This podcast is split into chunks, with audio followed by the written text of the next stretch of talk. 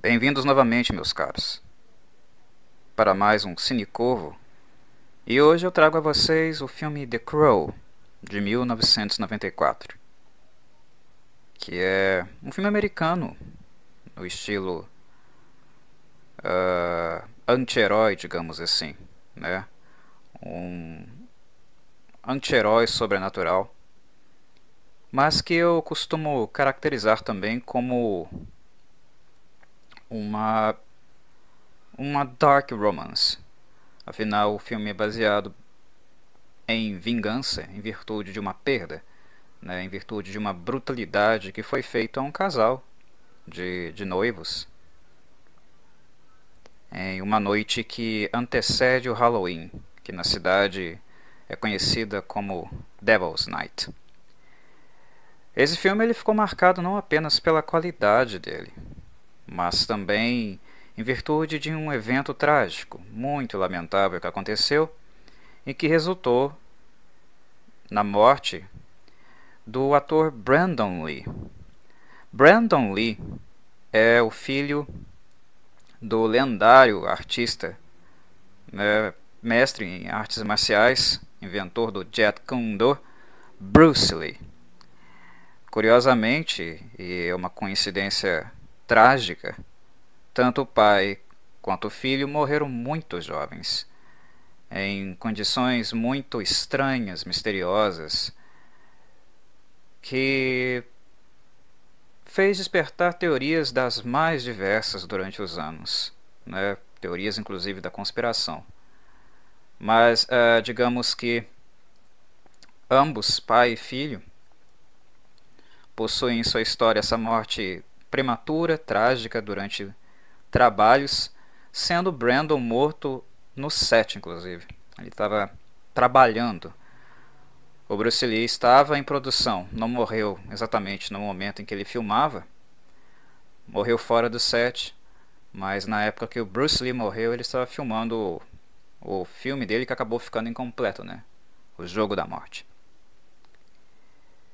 É uma coincidência realmente macabra e trágica para dois atores que tinham. Um já tinha virado basicamente uma lenda no segmento das artes marciais, né? O Bruce Lee. E o Brandon, ele tinha muito potencial. Ele não seria, digamos, o sucessor do pai nesse sentido, né? Mas ele já tinha feito alguns trabalhos em filmes de ação e possivelmente ele teria um, um crescimento significativo na carreira dele depois desse filme. É muito, realmente muito triste. Daqui a pouco eu já comento um pouquinho mais sobre esse incidente que aconteceu com o Brandon no set. Incidente, se é que podemos chamá-lo assim. Bem, muita gente não sabe. Isso é notório. Importante de ser dito porque The Crow não é um, um roteiro exatamente original. Ele foi baseado em um quadrinho chamado também The Crow, cujo autor é o James O'Barr.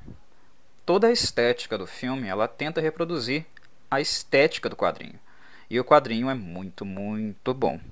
No Brasil já tem edições desse quadrinho que saíram muito tardiamente, né? Recentemente a editora Darkside trouxe uma uma edição de The Crow. E como sempre, né, o trabalho da Darkseid é lindíssimo. O acabamento dos livros deles são maravilhosos. Então, querendo ou não, estou fazendo uma propaganda aqui para a editora, mas é porque realmente merece. É uma, ficou uma edição muito bonita mesmo de The Crow. E o filme veio daí. O cenário de The Crow, ele, de certo modo, ele me lembra muito é, cenários, cidades, contextos decadentes. Uh, eu creio que as principais referências, talvez inspirações que o James O'Barr teve nos quadrinhos e que possivelmente pode ter afetado é, o filme também, ou os cinematografistas, a direção e a produção deve ter olhado e se inspirado talvez, porque me lembra muito mesmo esses contextos. São contextos trágicos mesmo, de um ambiente totalmente decadente, onde os personagens não têm muito mais esperança, violência generalizada, e é um, um clima totalmente gótico, onde as pessoas não têm muito mais o que se apegar.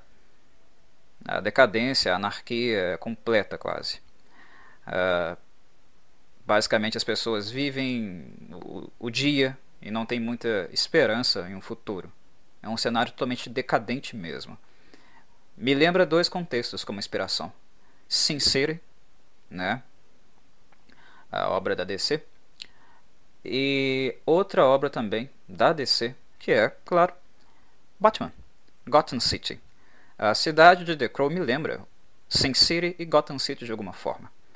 Uh, em virtude da, da decadência, né, da, do seu constante estado de escuridão, né? Porque o filme ele é um filme noturno também e o cenário ele constantemente é retratado em ambiente noturno, né? Então é, é nesse filme que estão o casal Eric Draven e a sua a sua noiva que são assassinadas aí na a Devil's Night. A Devil's Night é um dia que antecede o Halloween e os, os criminosos da cidade, né, uma gangue liderada pelo principal vilão do filme, que no caso chama, o nome dele chama Top Dollar, é interpretado pelo ator Michael Wincott. Uh, nessa Devil's Night, esses caras fazem literalmente o que eles querem. Não há limite para esses caras. E eles têm um nível de crueldade, de sadismo e barbarismo gigantesco. Todo ano na Devil's Night eles matam alguém. Eles simplesmente zoam a noite inteira, destruindo, matando, estuprando. E nesse caso é o que acontece. Eles pegam a, a noiva do, do, do, do Eric Draven sozinha em casa, né? A Sarah. E a estupram. E o Eric ele chega justamente durante esse ato e acaba sendo assassinado também. Um corvo, um corvo, um pássaro, ele observa esse acontecimento e ele capta, ele suga uh, tudo que se passa dentro do, do apartamento. Eles, o Eric e a Sarah moravam num apartamento grande, praticamente na, no andar da torre dele. Um corvo que estava por ali, ele assiste toda a cena. Ele, de certa maneira, ele é afetado pelos sentimentos, todos os sentimentos, todo o sofrimento que ele vê ali, e toda a crueldade uh, e sadismo também que ele, que ele presencia. Ele é imbuído desses sentimentos.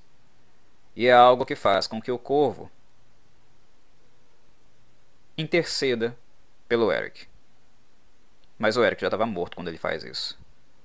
Há mitos que relacionam a figura do corvo, da, da águia, né, como um guardião, como um guardião e aquele que faz a transição das, das almas, dos espíritos, entre o mundo dos vivos e o mundo dos mortos.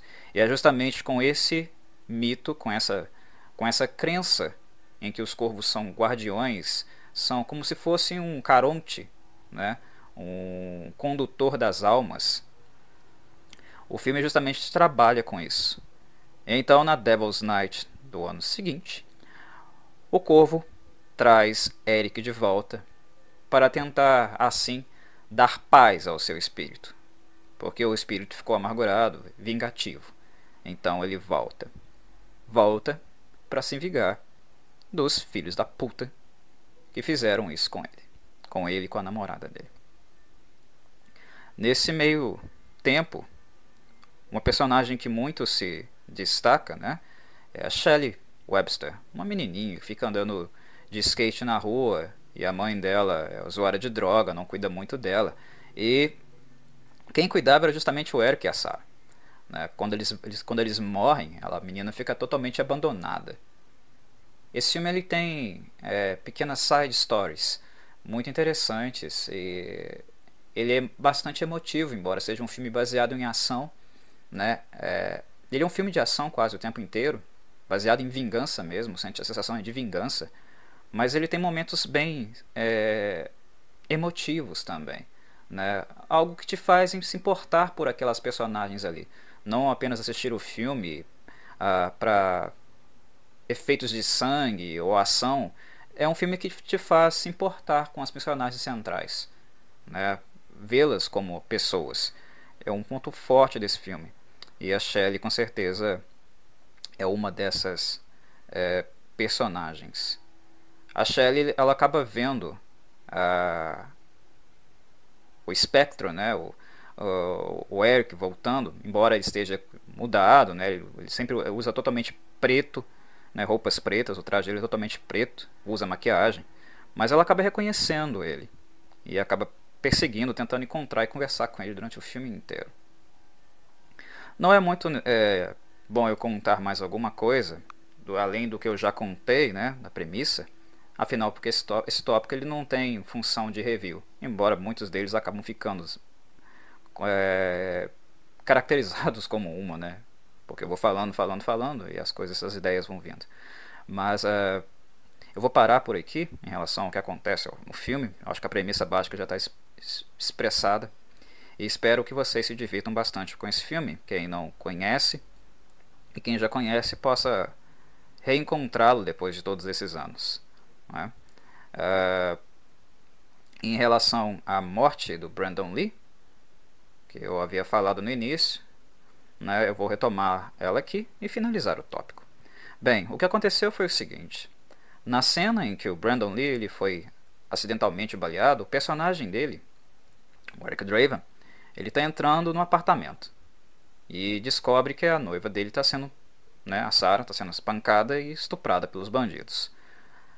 Isso é uma coisa interessante que as pessoas às vezes não se tocam muito. Essa cena é sendo uma cena, claro, do início do filme, de introdução do filme. Só que ela é, estava sendo filmada tardiamente. Ela foi uma das, das últimas cenas filmadas no set de produção. Né? Quando o Brandon morreu, ficou algumas coisas ainda a serem filmadas. Algo que gerou pequenos furos no filme. Né? Tiveram que usar um pouco de dublê aqui e colar. Acabou gerando pequenos furos no filme. Embora isso não tenha, é, digamos assim, deixado o filme totalmente incoerente ou gerado grandes, muitos grandes problemas, digamos assim. O filme ainda assim foi bem recebido pela crítica. Uh, enfim, quando o personagem é, do ator Michael Massey, ele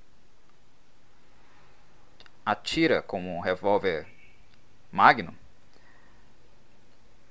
quando ele entra, quando Brandolin, no caso, entra na sala, uh, aí que acontece o problema. Né? Numa cena anterior a essa, uh, quem estava trabalhando no set, as pessoas que estavam filmando e tal, estavam usando a mesma arma. Só que essa arma pedia cartuchos é, fictícios, né? inertes com balas, mas sem é, pó ou primer né? para ser carregados no revólver. Para cenas em close-up, que é, eles utilizavam revólver, as balas elas, elas eram claramente visíveis pela frente, né?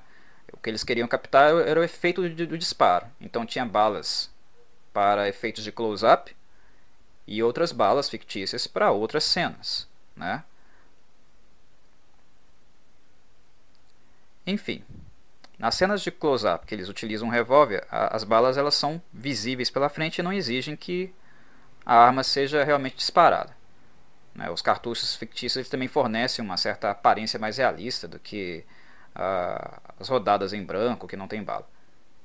Só que em vez de comprar cartucho fictício, os festins, famosos festins, né, a equipe de apoio do filme, em virtude das limitações de, de tempo da produção, né, isso é uma droga, gente. Essa questão de calendário, de correria no set, tempo para cumprir, isso acaba negligenciando muito uh, o bem-estar de todas as pessoas que trabalham ali, né? E acidentes são mais corriqueiros do que se imagina em sets de filmagem. É algo que uh, Hollywood expõe muito seus as pessoas que trabalham no set, principalmente dublês, stuntmans, né? Isso acontece mais do que se imagina. Não assassinatos como esse, né? Mas principalmente acidentes. Né? Enfim, ao invés de comprar os cartuchos fictícios, a equipe de apoio ela acabou criando a sua própria, por limitação de tempo mesmo, né? tirando as balas de, dos cartuchos vivos, descarregando a carga da pólvora né? e reinserindo a, as balas depois. No entanto, eles deixaram inconscientemente o primer de percussão no, vivo no lugar da parte traseira do cartucho. Aí, em algum momento da, a, durante as filmagens, né, o revólver foi aparentemente descarregado com esses cartuchos desativados de maneira inadequada mesmo na câmera, na câmera lá da, da arma, né? Acabando, acabou por desencadear o primer com força suficiente para conduzir a bala parcialmente para o cano, onde ela ficou presa, pelo menos foi isso que a perícia é, constatou, né? A equipe de suporte não percebeu e não deixou também de reconhecer o significado do, do problema. Só que na cena fatal que pedia que o revólver, o revólver fosse de fato disparado contra o Brandon Lee, né? O disparo seria mais ou menos de uma distância de 12 a 15 pés dele. Os cartuchos eles foram trocados por cartuchos em branco, que apresentavam uma carga de pó vivo, né? Ou seja, estavam era bala de verdade, né? Mas, nem, mas não deveria ter bala, né? Mas tava ali, né? Permitindo assim a arma ser disparada sem o risco de projeto real, no caso se ela não tivesse o pó vivo, né? Se não tivesse a carga realmente dela. Só que como a produtora a, havia enviado o especialista em armas de fogo para casa mais cedo, olha só que, que porra, né? Olha que falta de responsabilidade, cara, tipo falta de profissionalismo.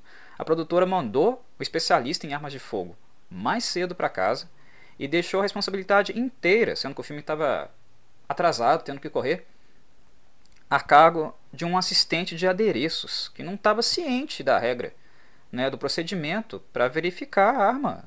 Né, não era o trabalho dele. Né, jogaram o negócio no rapaz, sendo que não era trabalho dele, ele não era especialista nisso. Né? E ele não estava ciente que uh, da, da,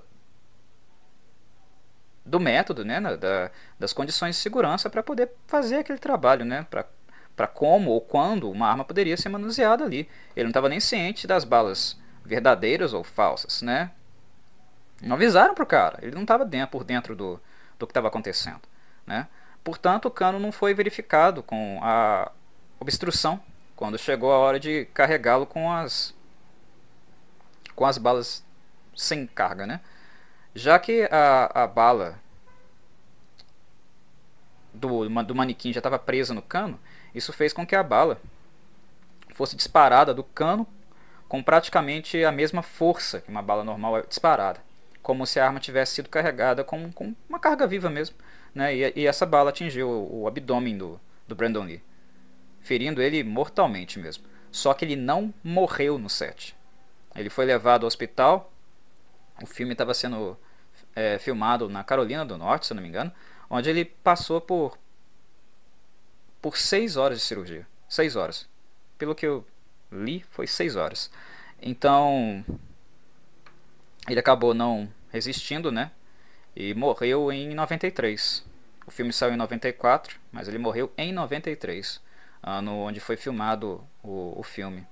Né? E logo no início do ano mesmo, foi em março na época. O Brandon ele tinha apenas 28 anos. No, no fim das contas, o tiroteio foi considerado um acidente mesmo de trabalho. Né? Não foi, nem, ninguém foi responsabilizado diretamente por isso. Após a morte do, do Brandon, os produtores eles uh, foram confrontados né, com a decisão de continuar ou não o filme. Só que, eu, como, havia, como havia falado um pouco anteriormente, o o Brandon já tinha terminado a maioria das cenas dele, né? E no programa, no cronograma, eles tinham apenas mais três dias de filmagem. O resto do elenco, do elenco, da equipe, com exceção, se eu não me engano, do Ernie Hudson, é, que teve um problema pessoal, é, todos eles ficaram lá na Carolina do Norte terminando o filme no caso. E a Paramount, né, que inicialmente estava interessado em distribuir o Corvo nos cinemas, né, The Crow nos, nos cinemas. Uh, no início ele, por ser um filme de muito baixo orçamento, ele, o plano para ele era ser mandado direto para o VHS. Ele não sairia nas salas, né? Uh, uh, depois que aconteceu esse incidente, a Paramount ela acabou optando também por não participar né, da, dessa, desse lançamento nos cinemas por causa dos atrasos né, das, nas filmagens e toda a controvérsia. Não em relação ao, apenas também em relação ao conteúdo que estaria no filme, mas também em virtude da morte do, do Brandon Lee. Então a Paramount, rechaçou o filme totalmente. Só que a Miramax aproveitou que a Paramount pulou fora e pegou uh, o filme com a intenção de lançamento no cinema. E colocou um pouquinho de, de dinheiro aí, mais ou menos 8 milhões, para concluir toda a produção. Né, e, levar, e, levou, e levou um pouquinho o orçamento do filme, que inicialmente era apenas de 15 milhões de dólares. Em 1993 isso não era nada. Era um filme de realmente muito baixo orçamento. Uh, com isso, é, o elenco e a equipe fizeram uma pausa né, para reescrever o roteiro das cenas de flashback que ainda não haviam sido concluídas. Isso deu um pouquinho mais de tempo para o filme ser terminado com, com a ausência do Brandon Lee. Né? Claro que usaram um dublê para ele, né, para algumas cenas. E uma coisa que fizeram muito para que não ficasse claro que não fosse ele foi um uso de CGI, né? No caso, o que eles fizeram foi uma, so uma sobreposição mesmo digital do rosto do Lee na cabeça do, do dublê. Como o início do filme havia sido deixado para o final, né? Foi justamente filmando uma cena inicial do filme que o Brandon morreu. Uh, toda a cena do apartamento, no caso, né? Foi refilmada, refeita usando efeitos de CGI, efeitos gráficos de computador, é, para as cenas que aconteceram ali. Há alguns shots do Brandon, né, mas a maior parte daquela cena foi, foi refeita e foi usado CGI nela também. Afinal, você não vai colocar no filme a cena do cara sendo baleado e morrendo ali, né? Enfim. Bem, pessoal. Já está ficando extenso, né? Mas basicamente as informações que eu queria dar em relação ao The Crow são essas. Cheque na descrição o link para poder assistir e conferir o filme, quem se interessou, quem quiser. E até a próxima.